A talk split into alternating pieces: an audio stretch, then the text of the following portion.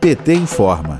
A Associação Brasileira das Indústrias Exportadoras de Carnes, ABIEC, estima que o consumo de carne bovina caiu pelo quarto ano consecutivo em 2020. A queda de 5% fez o consumo regredir para o menor nível desde 2008, 36 quilos por pessoa. O levantamento revela que as famílias compram menos carnes em geral e substituem as mais caras pelas mais baratas. A pesquisa foi feita a pedido do site Poder 360. A Associação Brasileira da Proteína Animal, a BPA, informou que o consumo de ovos saltou 9% em 2020. O de frango subiu 7% para 45 quilos por pessoa. O presidente da BPA, Ricardo Santin, afirma que esse cenário vai permanecer mesmo depois da pandemia. Abre aspas.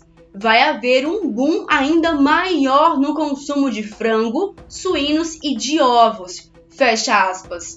Segundo ele, o início do pagamento do auxílio emergencial ajudou as famílias a comprar mais frangos, ovos e suínos.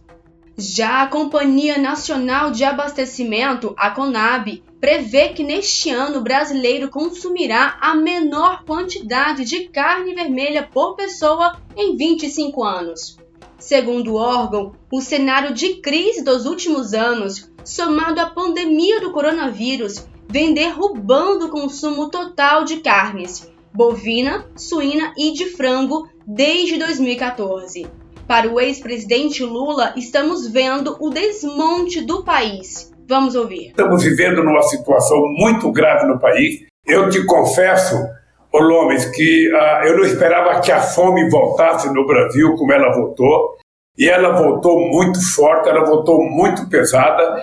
Ou seja, você hoje, sabe, paga muito caro o preço do botijão de gás, o preço do quilo do arroz, o preço do quilo da carne, o preço do, do litro de gasolina. Ou seja, me parece que o governo perdeu totalmente o controle de controlar os preços, sobretudo naquilo que é necessário à sobrevivência digna do povo brasileiro. O senador Rogério Carvalho, do PT de Sergipe, expressou sua preocupação. Segundo ele, pela 15ª semana consecutiva, a inflação é recalculada. A carne de frango e de porco, por exemplo, vai subir mais de 15%. Para o senador Humberto Costa, do PT de Pernambuco, abre aspas, Enquanto Bolsonaro leva uma vida de rei, gastando milhares de reais sem divulgar do cartão corporativo e comendo picanha de quase dois mil reais, a fome no país aumenta, assim como o desemprego e a inflação. Fecha aspas.